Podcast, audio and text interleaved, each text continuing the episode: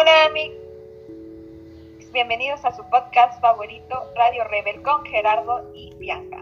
El día de hoy hablaremos del racionalismo según Kant. Comenzaremos con una pequeña introducción de lo que es el racionalismo. Así es, Bianca. Eh, y pues iremos a qué es el racionalismo. Eh, según la teoría del conocimiento, el racionalismo es la tendencia que reconoce la razón como única fuente del auténtico conocimiento. Eh, por oposición al empirismo, claro, que considera que la única fuente del conocimiento es, son las experiencias sensoriales. Eh, notables representantes del racionalismo fueron Descartes, Spinoza, Leibniz, eh, y todos ellos lucharon contra la concepción religioso-dogmática del mundo del feudalismo, por el, por el afianzamiento de la razón y de sus derechos. El progenitor del racionalismo de los tiempos modernos fue Descartes, que fundamentó la omnipotencia de la razón, considerándola verídica en sí misma. Los racionalistas veían el ideal de la ciencia en las matemáticas que consideraban como una ciencia pura, ajena a la experiencia. Descartes entendía que así como el matemático con la fuerza de la inteligencia resuelve los problemas matemáticos, el filósofo puede conseguir la verdad por la pura fuerza de la inteligencia. Los datos sensibles nos suelen engañar. Solo por la razón podemos concebir, lo existente. Si el empirismo convierte la experiencia en algo absoluto y menosprecia el papel de la razón en el conocimiento, el racionalismo establece una separación entre la razón y la experiencia sensible y las sensaciones y convierte en absolutos los conceptos, el raciocinio, la separación entre lo lógico y lo sensible conduce inevitablemente el idealismo, ya que los conceptos son convertidos en meras abstracciones carentes de un contenido concreto. Ay, no, Bianca, pero eh, ¿tú sabías que el, el racionalista se limita al raciocinio y abstracto además? Eh, Lenin eh, decía que la razón, o sea, el entendimiento, el pensamiento, la conciencia sin la naturaleza, si la correspondencia con ella es una mentira. Eh, pero la experiencia sensible es el momento de partida del conocimiento. El auténtico conocimiento comienza con las sensaciones humanas, de aquello que prueban los órganos de los sentidos. Por eso la percepción sensorial directa no nos da todavía un conocimiento completo y profundo, eh, pero el conocimiento de las conexiones y las relaciones universales es posible obtenerlo con la ayuda de la razón, el raciocinio teórico. Bueno, ahora hablaremos del racionalismo según Kant. Kant rechaza tanto la posición de Jacob quien declara que la razón es incapaz de arribar una demostración de la existencia de Dios. Por lo tanto, proclama la necesidad de un salto de fe, como la posición de Mendelssohn, quien confía en las posibilidades de la razón para alcanzar tal demostración. A través de una concepción de la razón como facultad, crítica y autónoma, Kant toma una posición mediadora en el debate y establece los alcances y límites de la razón fundamentalmente en lo que atañe a la representación de Dios como ser originario. El concepto de razón esboza en el escrito de 1786 que deja entrever la insondable dimensión política e incita en la noción kantiana de publicidad. El modo en que Kant concibe allí la conexión entre razón crítica, publicidad y política trasciende los márgenes de dicha polémica, introduce cuestiones fundamentales sobre las condiciones políticas y jurídicas que se requieren para el ejercicio autónomo del, autónomo del pensamiento. Sin embargo, y pese a la radicalidad de los planteamientos kantianos, la naturalización racionalista de la creencia religiosa supone un límite de la filosofía crítica que exige revisarse a la luz de los criterios actuales. Y pues bueno amigos, esto fue la introducción. Eh, después de esto eh, hablaremos del video de un filósofo titulado Como la mentira y la verdad. Comenzaremos tratando el tema de qué es lo real. En el video al principio nos muestra a el personaje principal y a Darío hablando sobre que asesinaron a una persona o eso es lo que nos hace creer porque tal vez el personaje principal realmente no puede ver a Darío o realmente no pasó lo que dice que pasó. a lo largo del video nos muestran diferentes situaciones que suelen, que suelen pasar, como lo de la esposa, con el amigo, pero realmente no es así. Y entonces nos hace cuestionarnos qué realmente sí existe y qué no existe. Eh, pues exactamente. Eh, de aquí pasaremos pues al escepticismo, eh, que pasa siendo una tendencia filosófica que expresa la duda acerca de la posibilidad de lograr la verdad objetiva. los escépticos pues tienen la duda como principio. sobre cada objeto dicen se puede emitir dos opiniones que se excluyen recíprocamente, la afirmación y la negación. De este modo, nuestro conocimiento de las cosas se hace incierto. Esta doctrina filosófica fue fundada en la Grecia antigua por Pirrón, alrededor de 360 a 270 eh,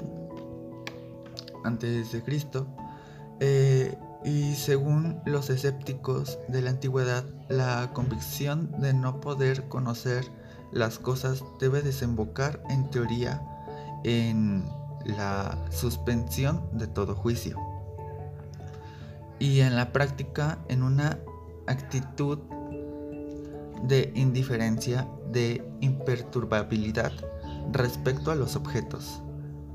Ataraxia eh, Marx hace notar que el escepticismo antiguo señala la decadencia del pensamiento filosófico.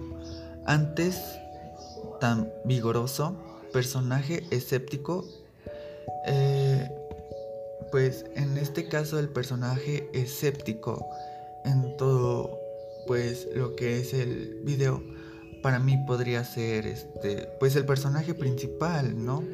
aquí porque es cuando empieza a dudar de todo.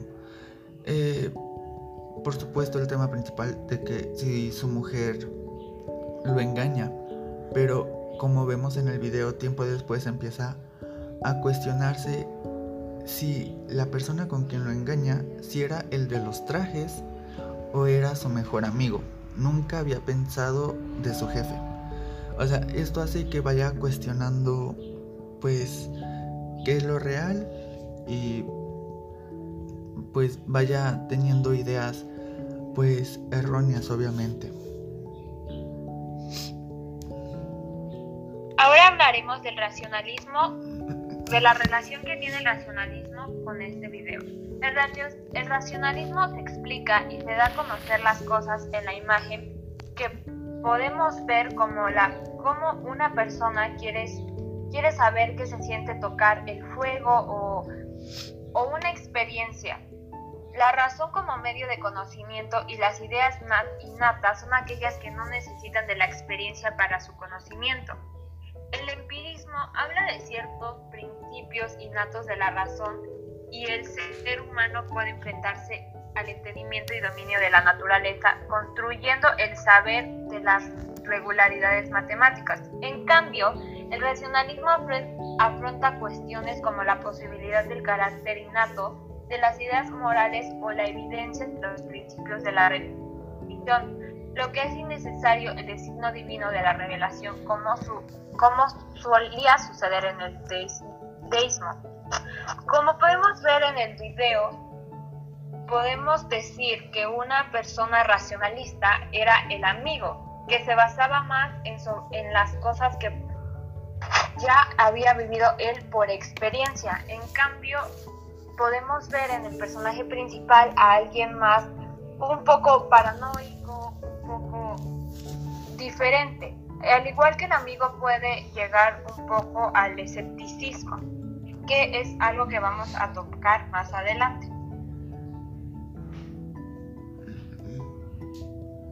Eh, por supuesto que sí. Eh, no sé si te parezca bien, Bianca, pero tendría que ser un buen momento para hacer las preguntas hacia el público. ¿Tú qué dices? Sí, comenzaremos con una pregunta que nos hace Darío en el video. ¿Todos nuestros conocimientos provienen y se validan de la experiencia realmente? ¿Qué no hay en las cosas que no provenga de la experiencia? nos condena el empirismo a la tiranía del aquí y el ahora. Y por último, le haremos una pregunta a nuestro querido compañero Gerardo. ¿Tú qué hubieras hecho en el papel de nuestro personaje principal? Uy, no. Esto sí es muy complicado, créeme. Eh, pues yo creo que como todo ser consciente, al no tener las suficientes pruebas, también en lo que eh, pues en lo que sería como, como el personaje principal de hecho eh, porque pues es como una sensación agobiante la cual te va a estar eh, pues persiguiendo hasta que sepas la verdad o en este caso como terminó el video. En el último momento cuando pensó que ya todo estaba bien que estaba alucinando fue cuando pues encontró la verdad.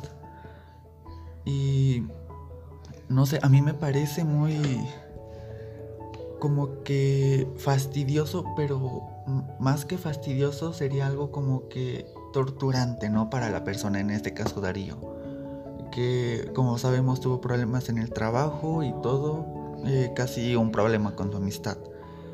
Eh, pero a ver, Bianca, dime tú. Eh, bueno, yo hablaré de que Darío habla de la forma de conocer o aprender de diferentes maneras y él habla de que quien garantiza un conocimiento más válido a la razón o los sentidos frente al racionalismo que postula la razón surge el empirismo que prioriza los sentidos y que a la larga pone en cuestionamiento al sujeto. En sí, yo creo que ninguna de estas teorías o de estos comportamientos que tienen nuestros personajes en este video son incorrectas, pero sí suelen ser comportamientos bastante extraños o pueden, por ejemplo, el personaje que es escepticista, al ver que su amigo está como que preocupado o tal vez pueda llegar a cometer algo malo, creo que yo como el amigo hubiera intentado aconsejar y tranquilizar en lugar de hacer una paranoia y intentar hacer ver a mi amigo como si él estuviera exagerando en lugar de aconsejarle, ¿sabes qué? Habla con la chica y dile qué está pasando para poder solucionar sus problemas de pareja. Exactamente porque bien sabemos que la comunicación es lo mejor que podemos tener en cuestiones pues de inconformidad o que haya una sospecha, ¿no? ¿Tú qué opinas? Sí, yo creo que es lo primero que tenemos que hacer y les quiero dar un consejo muy importante que lo más, lo más, más, más importante en una relación es la comunicación y la confianza que puedas tener con esa persona para que no nos sucedan este tipo de, problemas, de situaciones que a veces terminan con las relaciones que pueden ser unas relaciones muy bonitas, muy duraderas y por pequeñas cositas, por pequeños errores, pues terminan. Pues ahí lo tienen amigos, un apreciable consejo de nuestra locutora Bianca en esta estación preferida, Radio Rebel. Entonces, ahora pasaremos a la sección de recomendaciones. ¿Te parece bien? Ya para finalizar esto. Sí, me parece muy bien, Gerardo.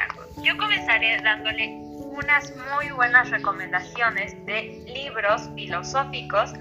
Y bueno, debo decir que estos dos libros no son tan económicos, pero pueden encontrarlos en Amazon por si los quieren adquirir. El primer libro que les voy a recomendar es Las moradas de Santa Teresa de Jesús, que fue publicado en 1577. Según muchos, Las Moradas o El Castillo Interior es la mejor obra de Teresa de Cepeda y Ahumada. Santa Teresa de Ávila, mística cristiana y una de las referentes de nuestro siglo de oro, es un tratado de oración y una alegoría de los grados de la vida espiritual, yendo desde la ascética hasta la mística. En aquella época, la única manera de ser riguroso filosóficamente, y más aún siendo mujer, para las mujeres siempre ha sido muy difícil destacarse en la filosofía. Era a través de las reflexiones sobre la relación del autor o autora con Dios. La santa trata de buscar las verdades fundamentales y asume que los medios usuales para conocerlas los sentidos no son fiables. Como Descartes, después Teresa deja a un lado lo que cree saber del mundo y que puede ser potencialmente falso, para emprender un camino partiendo de cero hacia su interior, hacia la sabiduría, la santidad y la felicidad. Por último, les voy a dar una recomendación que se llama La crítica de la razón pura de Immanuel Kant. Este libro es un clásico. Fue publicado en 1781 y habla de que Kant es sin duda el filosófico por anatomasia de la Ilustración y esta es una de las obras más complejas y significativas de la filosofía moderna, en la que el pensador propone dar un nuevo estatus a la razón y al entendimiento.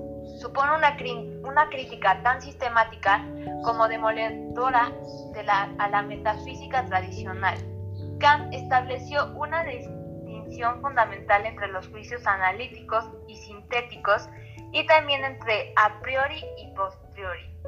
Los juicios a priori son necesarios y universales y su verdad es conocida independientemente de la experiencia y es incluso previa a la misma y en última instancia condición de posibilidad de la experiencia como lo son las matemáticas, mientras que un juicio posteriori conoceremos a su verdad a partir de la experiencia y siempre son sobre hechos particulares y contingentes. Opa, qué buenas recomendaciones, la verdad. Me impactó demasiado el primero. Es el que tengo que leer sin duda alguna.